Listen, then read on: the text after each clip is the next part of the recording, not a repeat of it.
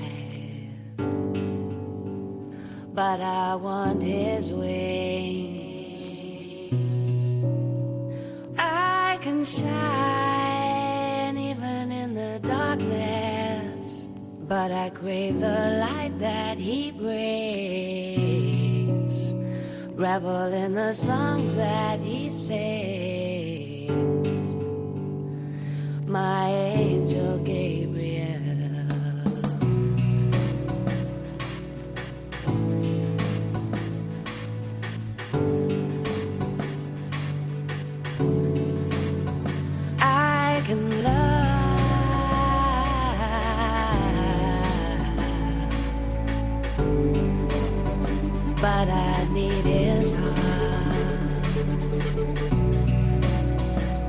I am strong even on my own. But from Buenas noches amigos, bienvenidos un sábado más a la liturgia de la semana, aquí en Radio María, donde seguimos ofreciendo cada día, cada semana, la fe en Jesucristo desde las ondas, desde la radio, para que pueda llegar a todos vuestros hogares y para que todos podamos disfrutar compartiendo ese don recibido, ese don de la fe. Nos encontramos en las primeras vísperas ya de este séptimo domingo del tiempo pascual. Estamos a sábado 28 de mayo y hemos entrado ya en el domingo de la ascensión, ¿verdad? Este que era uno de esos antiguos jueves que brillan más que el sol y que se ha convertido en un domingo y es el séptimo domingo del tiempo eh, pascual del que vamos a hablar en este programa, en esta hora que tenemos en esta noche. Vamos a aprovechar la tranquilidad de la noche para reflexionar sobre el misterio de la ascensión del Señor.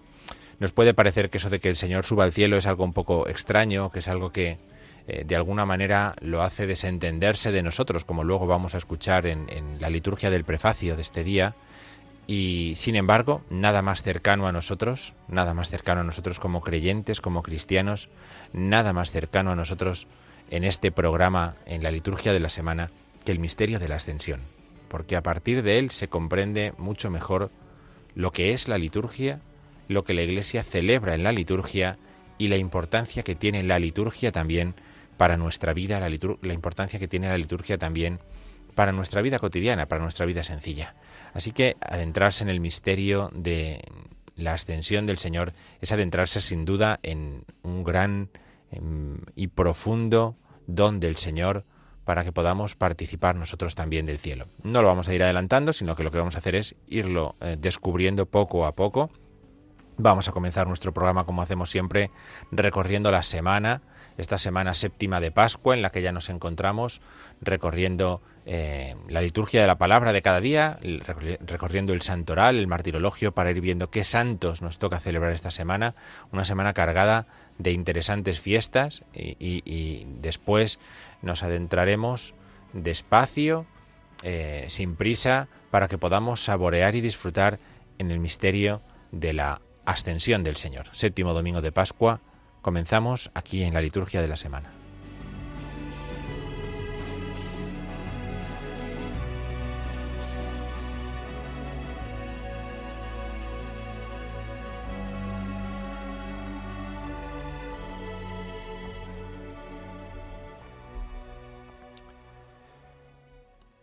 Bien, pues séptimo domingo, séptimo domingo del tiempo pascual, séptimo domingo, domingo en el que nosotros nos encontramos ya en la recta final, ¿verdad? Recordemos que el tiempo pascual se abría con una octava, la que iba desde la vigilia pascual hasta el segundo domingo de Pascua, ¿verdad? La octava de Pascua. El tiempo pascual se cierra con otra octava, la que enmarca eh, la solemnidad de la ascensión, este séptimo domingo del tiempo pascual, y concluye con el octavo domingo del tiempo pascual Pentecostés. Una octava para empezar, una octava para terminar, porque nos encontramos en el fondo ante dos caras de un mismo misterio. ¿eh? Y eso es lo que nosotros vamos a ir descubriendo, que son dos caras de un mismo misterio.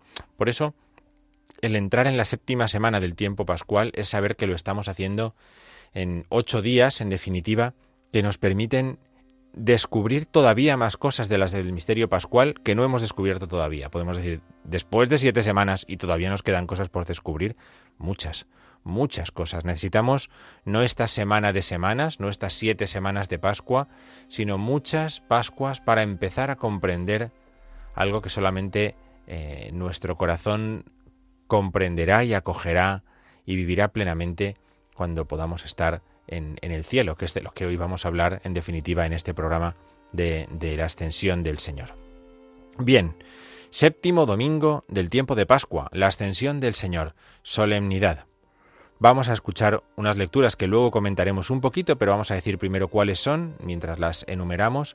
Primero, el comienzo del libro de los Hechos de los Apóstoles. Recordemos que Lucas es el autor del libro de los Hechos de los Apóstoles.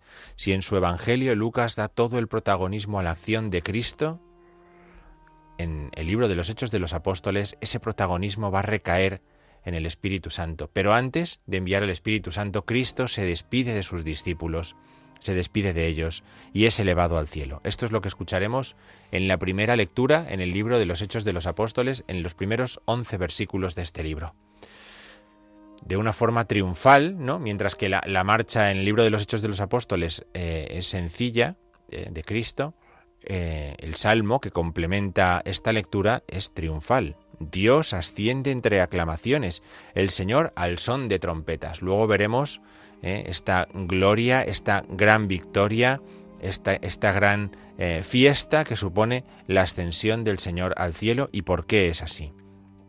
Y la segunda lectura es son seis versículos del mm, primer capítulo de la carta a los Efesios, Efesios 1, 17, 23, en los que San Pablo explica qué es lo que sucede cuando Cristo sube al cielo y es que es sentado a la derecha del Padre. Es decir, que va a recibir la misma gloria del Padre por su, por su entrega pascual, por su misterio salvador eh, en beneficio nuestro. Estos seis versículos son los que se nos van a presentar en, la segunda lectura como preludio, como preparación para el relato evangélico Lucas 24, 46, 53. El Señor es elevado al cielo, es llevado al cielo y bendice, bendice a los suyos, los bendice para enviarlos, los bendice para que comiencen una nueva misión. Y en esa misión necesitan de la presencia del Señor que misteriosamente van a recibir porque se marcha. Lo hemos estado escuchando estos días en el Evangelio según San Juan, de una forma tan críptica, ¿verdad? En los discursos de despedida de Jesús, en el capítulo 16 sobre todo, lo hemos, lo hemos escuchado eh, ayer, anteayer, en estos días, y, esto es precisamente lo que vamos a, contemplar, cómo Cristo, porque se marcha, se queda, como Cristo, porque se va, envía a los discípulos, para estar con ellos. ¿no? Es una paradoja misteriosa, es una paradoja que nos eh, ayuda a darnos cuenta de que no tenemos otra forma de acercarnos a este misterio de la ascensión que precisamente así, desde la paradoja. Bien, el lunes, el lunes pasado mañana, lunes 30, es lunes de la séptima semana de Pascua, es día ferial, se puede hacer memoria libre de San Fernando, rey, pero eh, en un principio es eh, feria, es misa de, feria del lunes de la séptima semana de Pascua, en los que eh, unas lecturas las que vamos a escuchar a lo largo de esta semana, eh, claro, tenemos que entender bien. el protagonismo absoluto en estas lecturas es del Espíritu Santo. Pablo va a hablar del Espíritu Santo que los cristianos de Éfeso no han recibido y va a invocar el Espíritu Santo sobre ellos. Y el Evangelio, el Evangelio según San Juan, eh, continúa los discursos de despedida del Señor, continúa ese capítulo 16 de Juan que veníamos escuchando estos días atrás, los discursos de despedida del Señor, el Maestro, que deja mm, las últimas lecciones a los suyos. Es muy interesante en esta semana, y, yo les animo a que así se fijen, en el Salmo responsorial. los salmos responsoriales de esta semana, que se van a repetir varios días, ¿eh? ahora lo vamos a ver, eh, eh, son salmos que nos van a hablar de la ascensión y de la victoria del Mesías, nos van a hablar de cómo todas las potencias celestes y terrestres tienen que reconocer la victoria del Mesías y alabar a Dios, cantar a Dios, reconocer la dignidad de Dios. De esto nos van a hablar las lecturas, los salmos responsoriales, de tal forma que van a prolongar lo que eh, mañana domingo celebramos y van a preparar, van a preparar también los salmos, la solemnidad de Pentecostés que celebraremos el próximo domingo. Así que es un elemento que para los que somos eh, eh, aficionados, gustosos de la liturgia, delicados en ese sentido, pues sí que tenemos que tener muy en cuenta a lo largo de esta semana. Vamos a prestar especial atención al Salmo responsorial.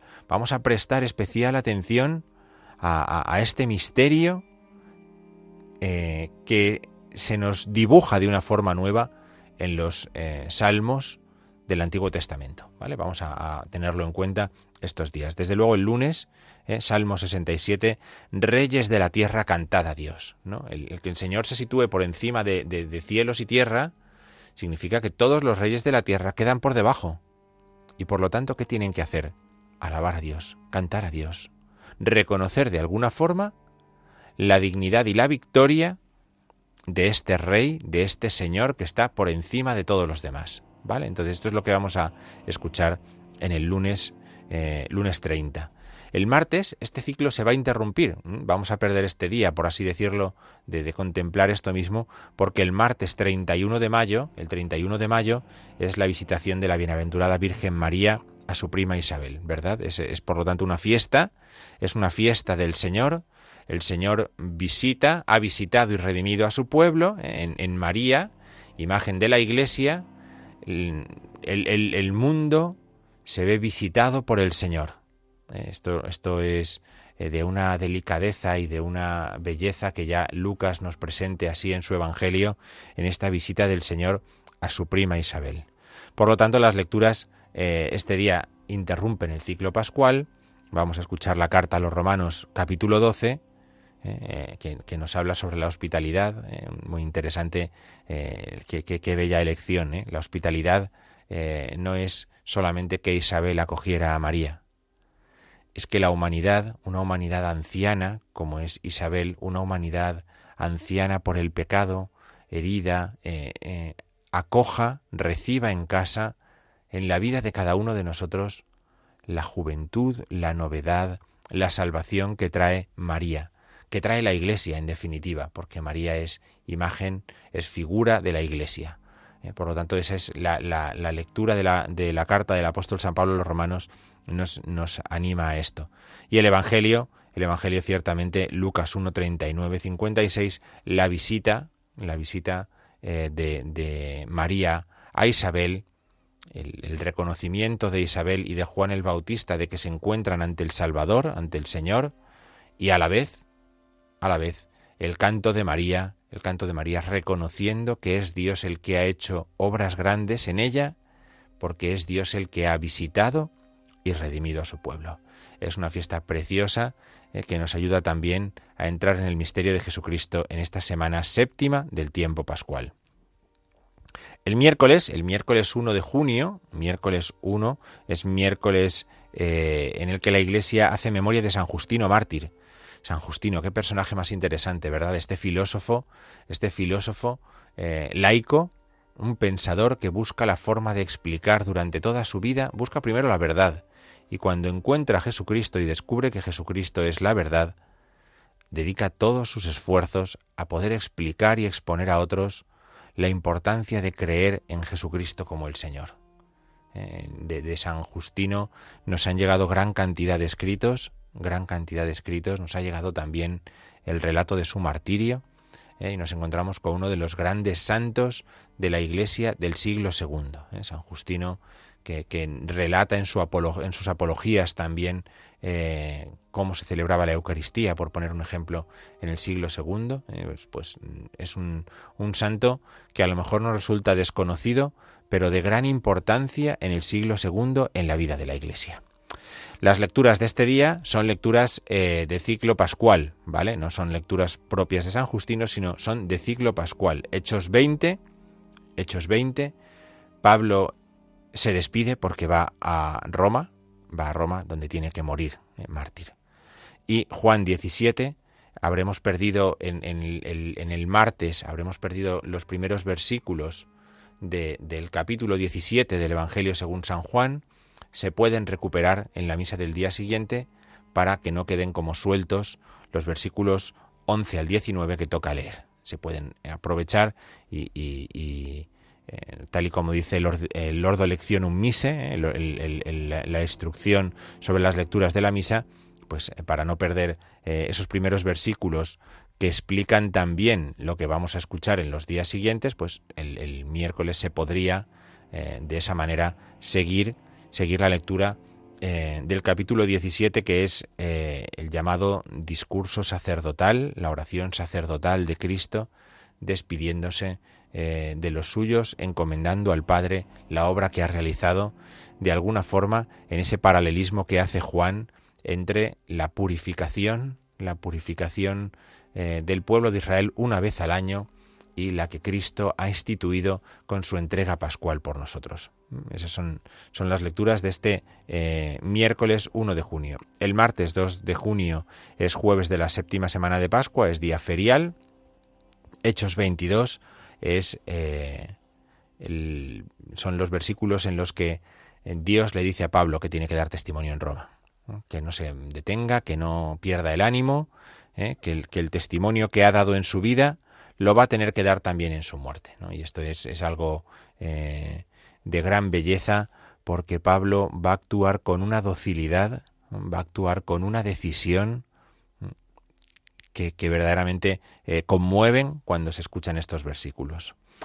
Y en el, en el Evangelio, Juan 17, 20, 26, es este, eh, la, continúa, la continuación de esta oración sacerdotal en la que eh, Jesús pide la unidad para los suyos. Igual que el Padre y el Hijo son uno, que también los discípulos de Cristo y los que crean por ellos sean completamente uno. Bien, el viernes 3 es eh, una memoria obligatoria, la de los mártires Carlos Luanga y compañeros, eh, estos eh, mártires que dieron testimonio de Jesucristo mm, incluso derramando su propia sangre, es memoria obligatoria, cambiarán las oraciones de la misa, no cambiarán las lecturas porque solamente una memoria.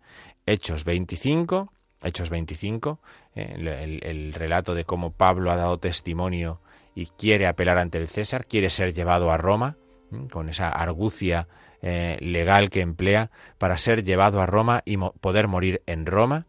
Y el Evangelio Juan 21, ya hemos dado el salto, hemos pasado del, capítulo 17, fíjense, eh, las despedidas de Jesús, hemos saltado 18, 19, 20, eh, los, capítulos propios de la pasión, de la muerte y la resurrección de Cristo, eh, y entonces entramos en el capítulo 21, donde mm, nos queda la conclusión del Evangelio que la vamos a escuchar entre el viernes y el sábado, ¿vale? Entre el viernes 3 y el sábado 4, el fin del tiempo pascual es el fin del Evangelio según San Juan. Eh, de esa forma, como Cristo se despide de los discípulos y se marcha, de la misma manera, lo hace en el tiempo pascual eh, para cerrar este ciclo. Eh, la lectura del viernes es eh, Simón, hijo de Juan, ¿me amas? Pastorea mis ovejas. ¿no? este relato, este encuentro del resucitado con Pedro, dejándole al cargo de la comunidad de la Iglesia.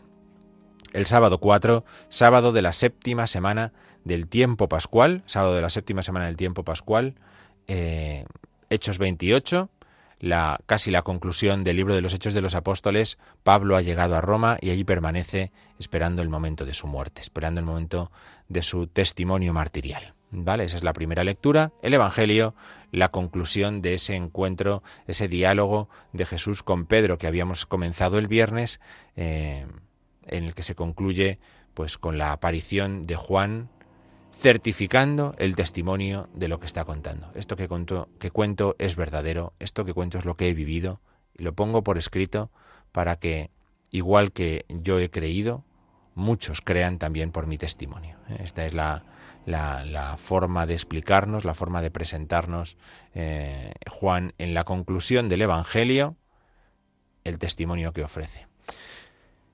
Por la tarde, el sábado por la tarde ya es víspera de Pentecostés, vigilia de Pentecostés, pero esto ya será otra película, eso ya lo escucharemos la semana que viene, en el programa de la semana que viene. Eh, hasta aquí llega la séptima semana del tiempo pascual. Hasta aquí llega este repaso que hemos hecho a la liturgia de la semana, de la semana 20, de la semana séptima del tiempo pascual, que comenzamos esta misma tarde. Así que vamos a hacer una pequeña parada, escuchamos un poquito de música, ¿verdad? Escuchamos un poquito de música, nos introducimos en eh, la solemnidad que celebramos, la ascensión del Señor. Eh, vamos a escuchar, como hacemos también eh, habitualmente, el introito, la antífona de introito, la antífona de entrada, por así decirlo, de la misa, según el gradual romano, según el, libro de los versículos de los salmos, que, se cantan en cada misa, pues vamos a escuchar el, introito de este eh, de esta fiesta de la ascensión, de esta solemnidad de la ascensión, después traducimos y comentamos. Vamos a escucharlo aquí en Radio María en la liturgia de la semana.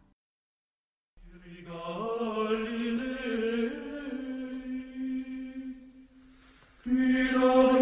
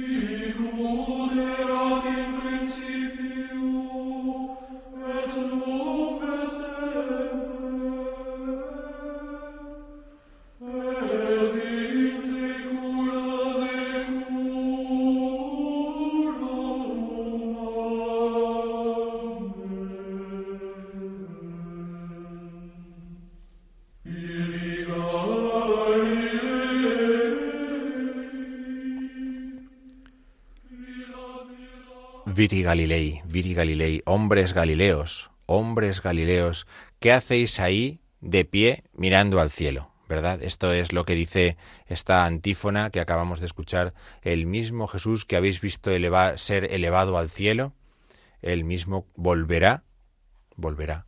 Y esta es eh, la, fe que nosotros tenemos, esto es lo que nosotros hemos escuchado en, este, eh, en esta antífona, en este introito propio de la misa de la ascensión del Señor. Un misterio al que nos vamos a acercar, este de la ascensión del Señor, a partir precisamente de esta mm, llamada que los ángeles hacen a los hombres galileos, a los discípulos que se han quedado pasmados, que se han quedado asombrados viendo cómo el Señor ascendía al cielo. Eh, la, ascensión del Señor es un misterio verdaderamente eh, grande eh, y para los aficionados a la liturgia, decíamos, de los más llamativos. Vamos a acercarnos un poquito a estas lecturas, a estas lecturas precisamente para poder con ellas también nosotros explicar un poquito qué es lo que la Iglesia celebra el día de la ascensión del Señor. El día de la ascensión del Señor, eh, todos los años escuchamos esta lectura de los Hechos de los Apóstoles, todos los años. ¿eh? cambiarán los Evangelios, pero las lecturas no cambian. Y Hechos de los Apóstoles, este relato de la ascensión del Señor, lo escuchamos todos los años. Lo que hace esta primera lectura es situar eh, históricamente la ascensión del Señor. ¿eh? O sea, no, estamos hablando solamente de algo que sucedió eh, en, la mente o en la imaginación de algunos, estamos hablando de algo que históricamente sucedió. Por eso el relato de la primera lectura es un relato histórico.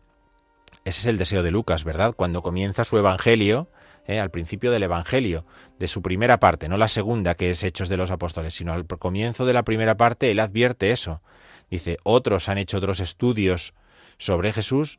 Yo he buscado también, he buscado también la solidez, la solidez de lo que nosotros estamos eh, confesando, de lo que nosotros decimos, ¿no? Y por eso me he asegurado, me he asegurado bien de esto que voy a contaros en estos libros. ¿no? Y por eso comienza con este relato histórico ¿eh? de la ascensión del Señor, en el que Jesús mm, lo que hace es ofrecer unas instrucciones precisas a los discípulos de cómo tienen que vivir en adelante. Cómo tienen que vivir en adelante. Vamos a escucharlo en el libro de los Hechos de los Apóstoles, las instrucciones que Él da y da movido por el Espíritu Santo el Espíritu va a guiar a los discípulos en la misión que comienzan. Y el evangelista Lucas lo que va a hacer de alguna forma es presentar, eh, marcar esa presencia del Espíritu. Que, se vea bien claro que ese Espíritu Santo va a asumir el protagonismo en la vida de los discípulos y en la misión de los discípulos. El grupo al que Jesús se presentó vivo, el grupo al que Jesús apareció resucitado después de su pasión, el grupo al que se ha aparecido durante esos 40 días ¿eh? es aquel que ahora tiene que comenzar una nueva tarea. Por eso, eh, las instrucciones que les da es que primero permanezcan en Jerusalén. ¿Eh? Les dice, primero hay que permanecer en Jerusalén, aguardar a que se cumpla la promesa del Padre. ¿Cuál es esa? El envío del Espíritu Santo.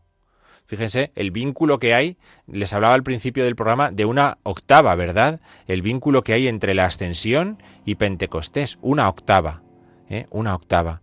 No se pueden ir de Jerusalén porque la promesa del Padre, el don del Espíritu, tiene que cumplirse.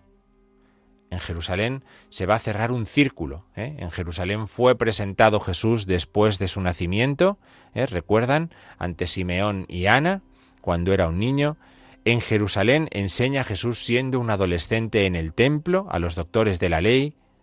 Jesús sube a Jerusalén en su vida pública y culmina allí con su muerte.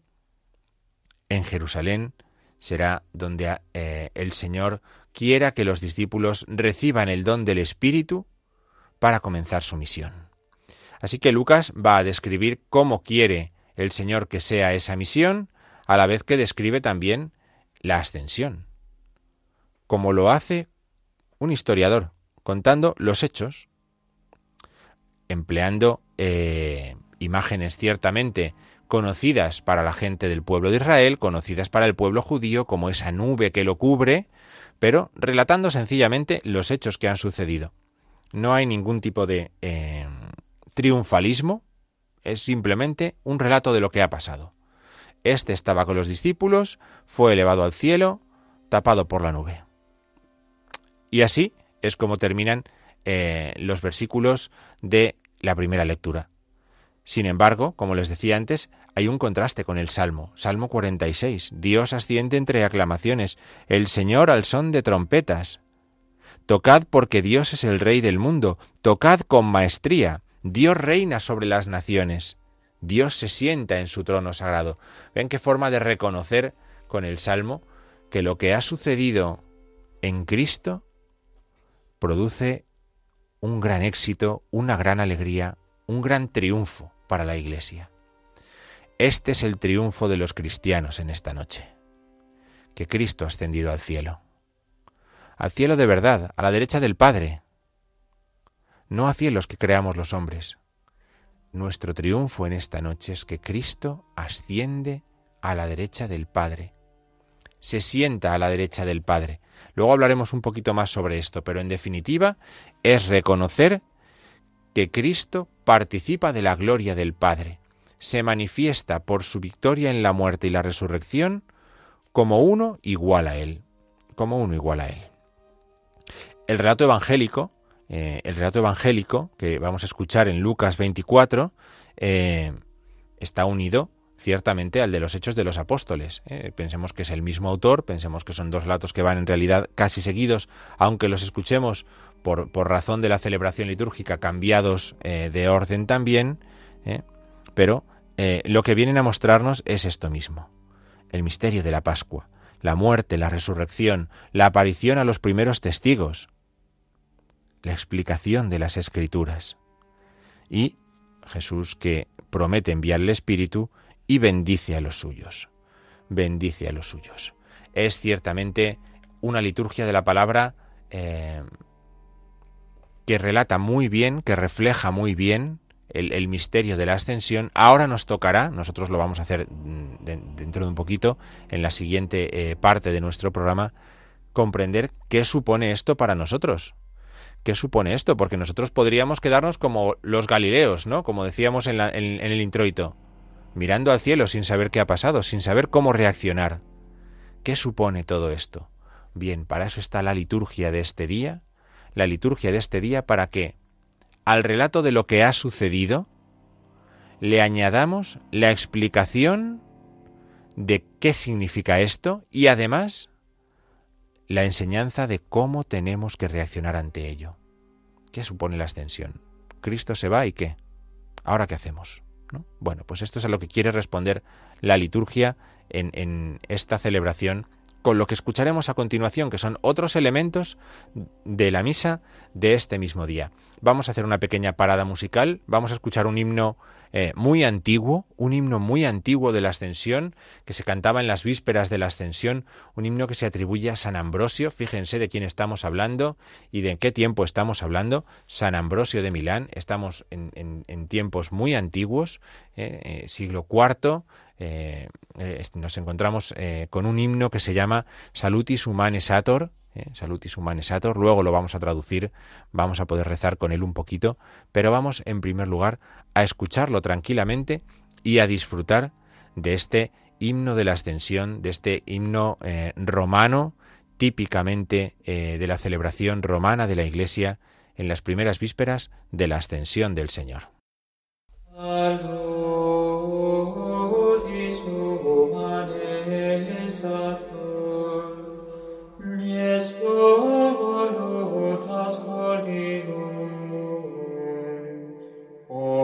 Eis redenti cognitor, et casta lux amantium.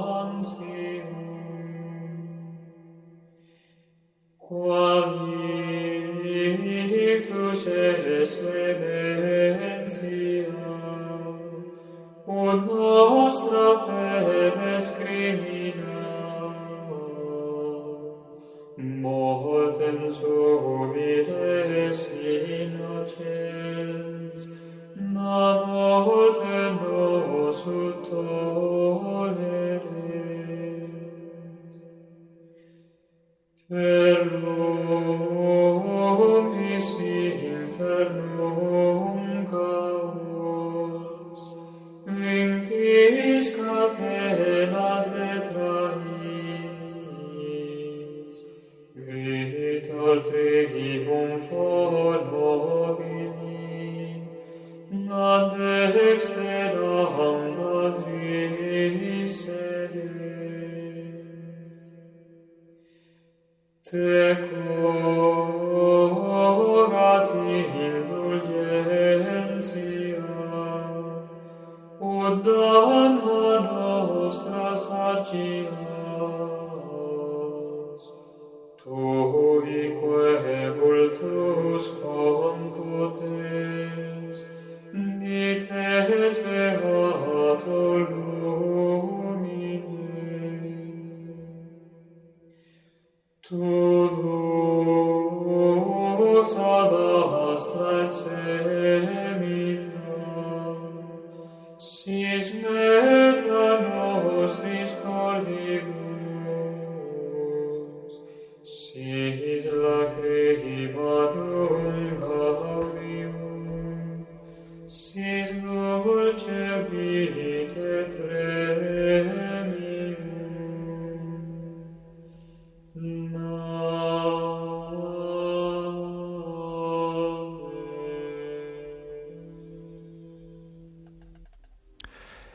preferido dejarlo entero, escuchar las cinco estrofas, para que, primero para que nos acostumbráramos a la música, ¿eh? a, ese ritmo, ¿eh? a ese ritmo mm, tan típico de los, eh, de los himnos, ese ritmo tan típico que se nos iba pegando de una estrofa a otra, aunque no comprendiéramos lo que se estaba diciendo, pero podíamos ir detrás del himno, ¿verdad? Podíamos ir detrás de la música e íbamos reconociendo ya esa, esa delicada forma de de cantar, de cantar que tiene la tradición romana.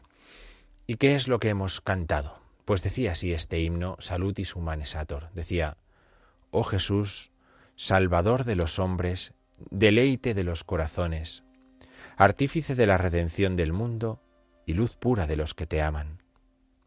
¿Qué misericordia te indujo a cargar nuestras culpas, a sufrir inocente la muerte para librarnos de ella?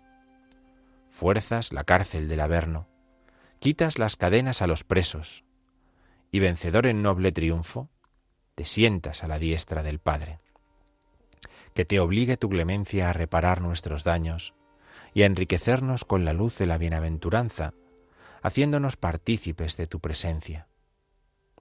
Oh guía y camino del cielo, sé tú la meta de nuestros corazones, la alegría de nuestras penas y la dulce recompensa de nuestra vida. Amén. Bien, esto es lo que hemos cantado, esto es lo que dice este, este himno de San Ambrosio, Salutis Humane Sator, himno típico del día de la ascensión, también, también del Corpus, ¿eh? igual mm, nos da la oportunidad de volver a traerlo dentro de unas semanas, ¿eh? cuando celebremos el Corpus, y recordarlo, porque también es tradición que sea cantado en la solemnidad del Corpus Christi. Pero nos quedamos hoy, nos quedamos hoy con, esta fiesta de la Ascensión que estamos eh, ya comenzando a celebrar y en ella nos quedamos con, esta, con este himno para introducirnos en, en el misterio de la Ascensión. Fíjense cómo después de reconocer que Cristo ha realizado el misterio pascual, en el punto culminante, en la tercera estrofa, se reconoce vencedor en noble triunfo te sientas a la diestra del Padre. En el centro del, himno, en el centro de lo que hemos escuchado, estaba la afirmación de que Cristo ha vencido y por eso se sienta a la diestra del Padre. Y a partir de ahí, ¿qué es lo que hacemos? Pedirle a Cristo, pedirle a Cristo, que te obligue tu clemencia a reparar nuestros daños, a enriquecernos con la luz de la bienaventuranza, haciéndonos partícipes de tu presencia. Sé la meta de nuestros corazones. ¿Qué supone esto? Que una vez que Cristo ha ascendido al cielo, se ha sentado a la diestra del Padre, que hemos dicho en el himno, lo que hace es mediar para nosotros. Le podemos presentar a Él nuestras peticiones porque Él se va a convertir en nuestro mediador. Cuando vayan mañana a misa, presten atención a esta palabra, a ver si encuentran en la liturgia de mañana esta palabra, mediador. Ahora si nos da tiempo, vamos a leer alguna oración que nos ayude, que nos dé alguna pista, ¿vale? Para que no vayamos a ciegas tampoco, que nos dé alguna pista. Pero sobre todo, el mediador. Cristo se convierte en el mediador al ascender al cielo, de tal manera que lo que pidáis al Padre en mi nombre os lo conceda. Es el cumplimiento de la Escritura, consiste en esto. Pero si a entender esto nos ha enseñado San Ambrosio, San Ambrosio de Milán, ahora otro gran santo de los primeros siglos, San León Magno, es el que nos va a ayudar a entender bien este misterio de la ascensión del Señor. Porque San Ambrosio, San León Magno escribe dos sermones de la ascensión que la Iglesia reza en el jueves, anteayer rezábamos el primero de uno de estos sermones, el otro lo rezaremos mañana en el oficio de lecturas, los dos, ¿no? Porque son dos sermones que nos ayudan a, comprender bien, a comprender bien qué es lo que ha sucedido. Dice en uno de ellos, en el primero de sus sermones, dice, eh, dice así San León Magno, dice, hoy en efecto no solo se nos confirma en la posesión del paraíso, sino que hasta hemos penetrado con Cristo en las alturas de los cielos. Hemos recibido más por la gracia inefable de Cristo que lo que perdiéramos por el odio del diablo. La ascensión del Señor supone que la Iglesia ha entrado en el cielo. Esto es lo que supone la ascensión del Señor. Por eso Cristo decía, os conviene que yo me vaya. ¿Por qué? Porque con su ascensión el hombre entra en el cielo. ¿Cómo es posible esto? Porque Cristo, que bajó siendo Dios, sube siendo el Dios encarnado. Y por lo tanto la humanidad de Cristo participa de la gloria de la resurrección, participa del misterio de estar a la derecha del Padre. Por eso es por lo que San León Magno puede decir que ciertamente hasta hemos penetrado con Cristo en las alturas de los cielos. Y por eso hemos recibido más de esta forma. En otro lugar de ese sermón dice así, Bajó pues del cielo por su misericordia, pero ya no subió él solo, puesto que nosotros subimos también en él por la gracia. Así pues, Cristo descendió él solo, pero ya no ascendió él solo. No es que queramos confundir la dignidad de la cabeza con la del cuerpo, pero sí afirmamos que la unidad del cuerpo pide que éste no sea separado de su cabeza. Fíjense qué intuición tan magnífica la que ya encontrábamos en San Pablo a los Efesios en la segunda lectura que escucharemos mañana, pero que también desarrolla con tanta belleza San León Magno. Si Cristo, que es verdadero hombre, está en el cielo, si Él es nuestra cabeza, ¿qué destino le puede caber al cuerpo sino ese mismo. Ese es nuestro destino, porque nuestra cabeza está allí y el cuerpo no puede vivir separado de la cabeza. Tiene que estar donde está la cabeza. Por eso, la primera enseñanza, la primera enseñanza de las dos que nos va a dejar San León Magno sobre la ascensión consiste en esto, en que nos conviene que Cristo ascienda al cielo porque supone que ahora ya sabemos que los hombres pueden estar en el cielo, en Dios. Pueden estar en Dios. Pueden estar en la gloria celeste. Es, sin lugar a dudas, una forma preciosa de explicar esto, la que tiene San León Magno, es con este sermón con el que nos explica que la ascensión de Cristo supone que nosotros somos también convocados, somos también llamados a participar en la gloria celeste a participar en la gloria celeste. Y lo somos, lo somos precisamente por esto mismo, porque hemos recibido, hemos recibido la participación, la participación en eh, la divinidad de Cristo y hemos recibido, por lo tanto, también parte en su gloria. Pero esta es solo la primera enseñanza. ¿Cuál es la otra enseñanza que nos deja también en el segundo sermón sobre la ascensión San León Magno? Pues fíjense lo que dice San León Magno. Dice en este segundo sermón. A los cuarenta días de su resurrección, se elevó al cielo en presencia de sus discípulos, poniendo así término a su presencia corporal, para permanecer a la derecha de su Padre hasta la consumación de los tiempos divinamente previstos, para que se multipliquen los hijos de la Iglesia y venga a juzgar a los vivos y a los muertos en la misma carne en que ascendió. Así pues, lo que había podido verse del Redentor ha pasado a los ritos sagrados. Y para que la fe sea más excelente y más firme, la instrucción ha sucedido a la visión. Pues fíjense, en esta noche hemos aprendido qué es la liturgia y por qué existe la liturgia. Existe liturgia porque Cristo ha ascendido al cielo. Existe liturgia porque Cristo, verdadero Dios y verdadero hombre, ha entrado en la gloria celeste. Y por lo tanto, a partir de ahora, entrar en contacto con el Padre y con Cristo se realizará a través de los ritos sagrados. Para eso sube Cristo al cielo. No hay sacramentos, no hay vida sacramental hasta que Cristo no asciende al cielo. Cristo asciende al cielo para que tengamos vida sacramental, para que tengamos vida litúrgica, para que podamos disfrutar de una gran gracia, nunca mejor dicho, del don de la gracia, porque Cristo así nos lo ofrece. Os conviene que yo me vaya. Hemos escuchado esta semana en uno de los días en el Evangelio según San Juan. Os conviene que yo me vaya. Si la marcha de Cristo no asegurara un contacto universal para toda la humanidad, sino solamente para un grupo, no nos convendría esa marcha. Pero al marchar Cristo, cualquiera que participe en la liturgia se acerca a Cristo, que se hace presente en los ritos sagrados. Los sacramentos no se pueden dar, no existen, sin Cristo glorificado, ascendido, sentado a la derecha del Padre. Los sacramentos no son posibles sin esto. Y el contacto con Él habría quedado limitado al espacio y al tiempo, a aquellos que tuvieron la suerte de encontrárselo. Pero nosotros ahora, por medio de los sacramentos, podemos participar en su victoria celeste. Podemos recibir la gracia de su victoria celeste.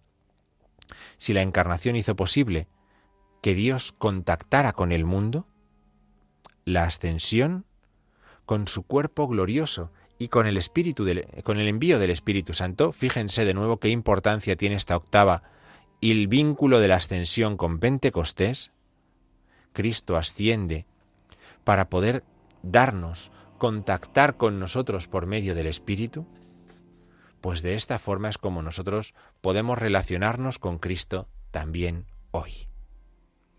Bien, interesantísima, interesantísima esta enseñanza que San León Magno nos ha ofrecido en esta noche de sábado, en este programa de la liturgia de la semana, preparando la solemnidad de la ascensión del Señor. Sin duda, lo mejor de esta noche es que hayamos podido dedicar este rato a aprender con San Ambrosio, a aprender con San León Magno, acercarnos a los padres de la Iglesia y a cómo ellos han comprendido el misterio de la ascensión del Señor. Vamos a hacer una pequeña parada musical, una pequeña parada musical ¿eh? de, y de nada, y leemos un par de textos de la liturgia de la ascensión del Señor para ayudarles a preparar mañana, porque nos queda muy poquito ya de nuestro programa, muy poquito ya de la liturgia de la semana en Radio María.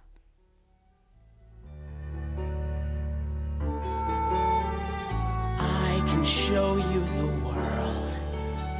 Shining, shimmering, splendid. Tell me, princess, now when did you last let your heart decide?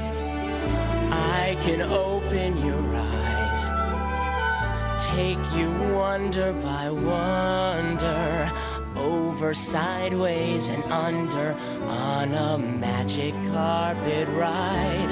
A whole new world, a new fantastic point of view. No one to tell us no, or where to go,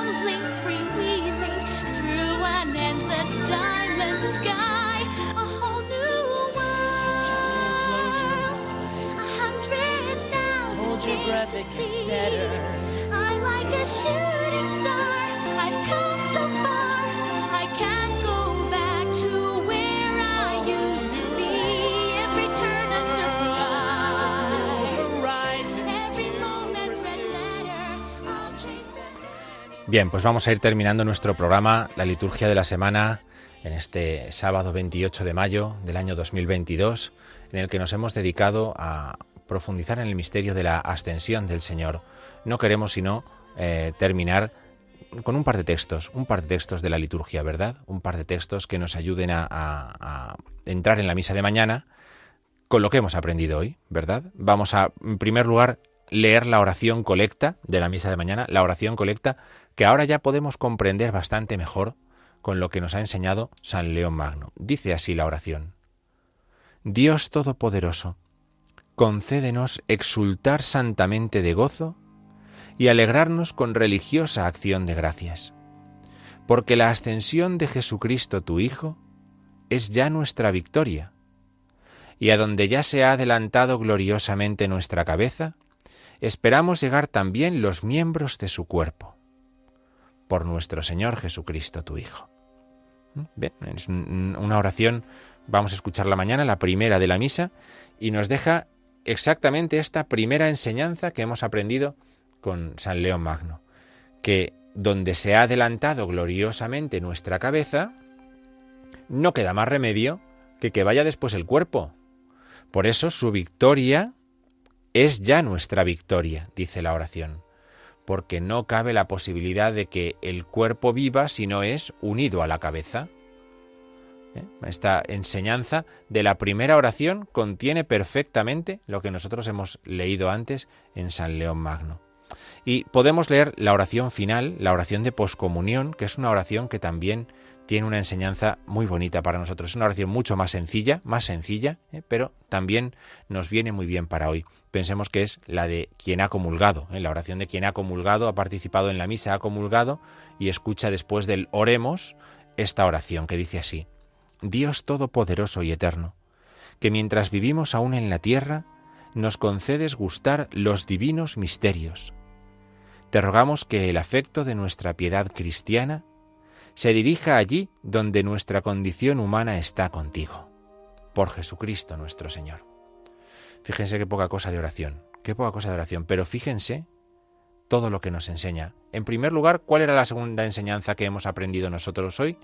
La segunda enseñanza es que lo que era visible en nuestro Redentor ha pasado a los ritos sacramentales. ¿Verdad? Y es lo que hemos encontrado aquí mientras vivimos aún en la tierra, podemos gustar los divinos misterios. Los sacramentos los podemos gustar porque estamos aquí en la tierra y porque el Hijo ha ascendido al cielo. Y todavía acaba la oración diciendo, que el afecto de nuestra piedad cristiana se dirija donde nuestra condición humana está contigo. Ah, este era el principio, ¿verdad? Lo que nos decía también San, San Ambrosio en el himno nuestra condición humana está contigo. ¿Y dónde está? En el cielo.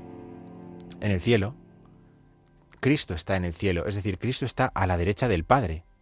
No es el cielo al que suben los astronautas y no ven a Dios.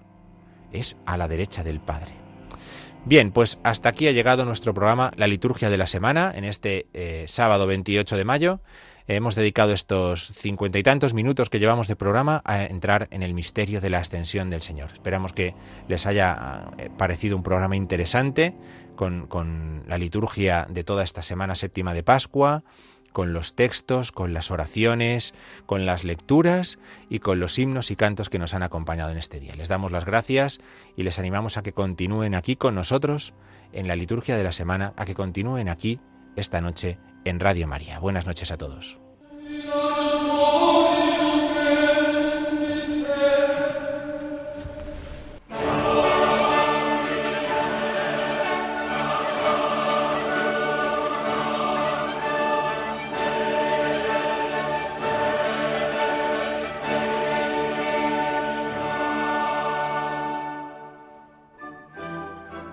Han escuchado la liturgia de la semana